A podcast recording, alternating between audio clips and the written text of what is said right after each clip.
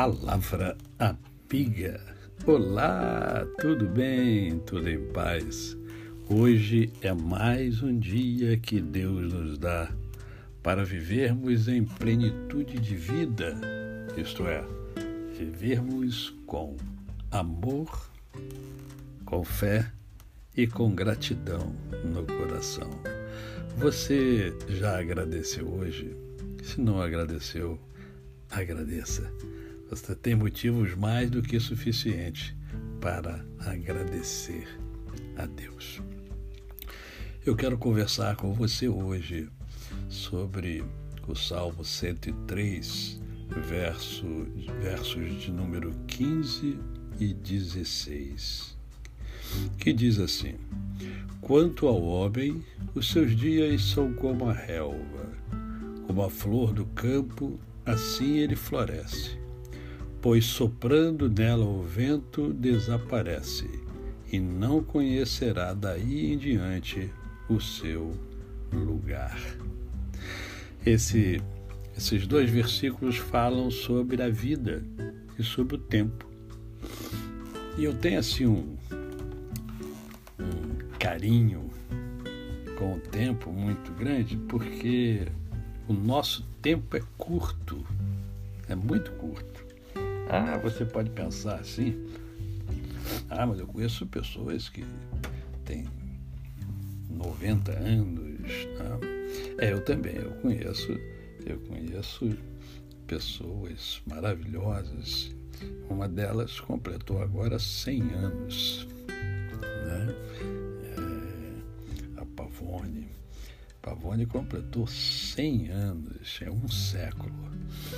Mas é pouco tempo. O nosso tempo é curto, é muito curto. É, e aqui, esses dois versículos estão falando sobre essa brevidade da vida. Né? Por isso, é, faz alusão à relva, à flor, né? porque a flor é linda? Ela, quando ela ela floresce, fica aquela rosa linda, né? Vamos usar a rosa simbolizando as flores, né? A rainha, a rainha das flores.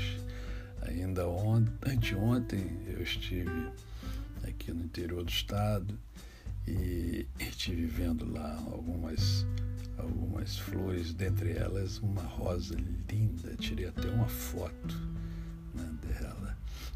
muito bonita. Mas daqui a pouco ela murcha e toda beleza se vai. E nós somos assim também. Nós passamos muito rápido.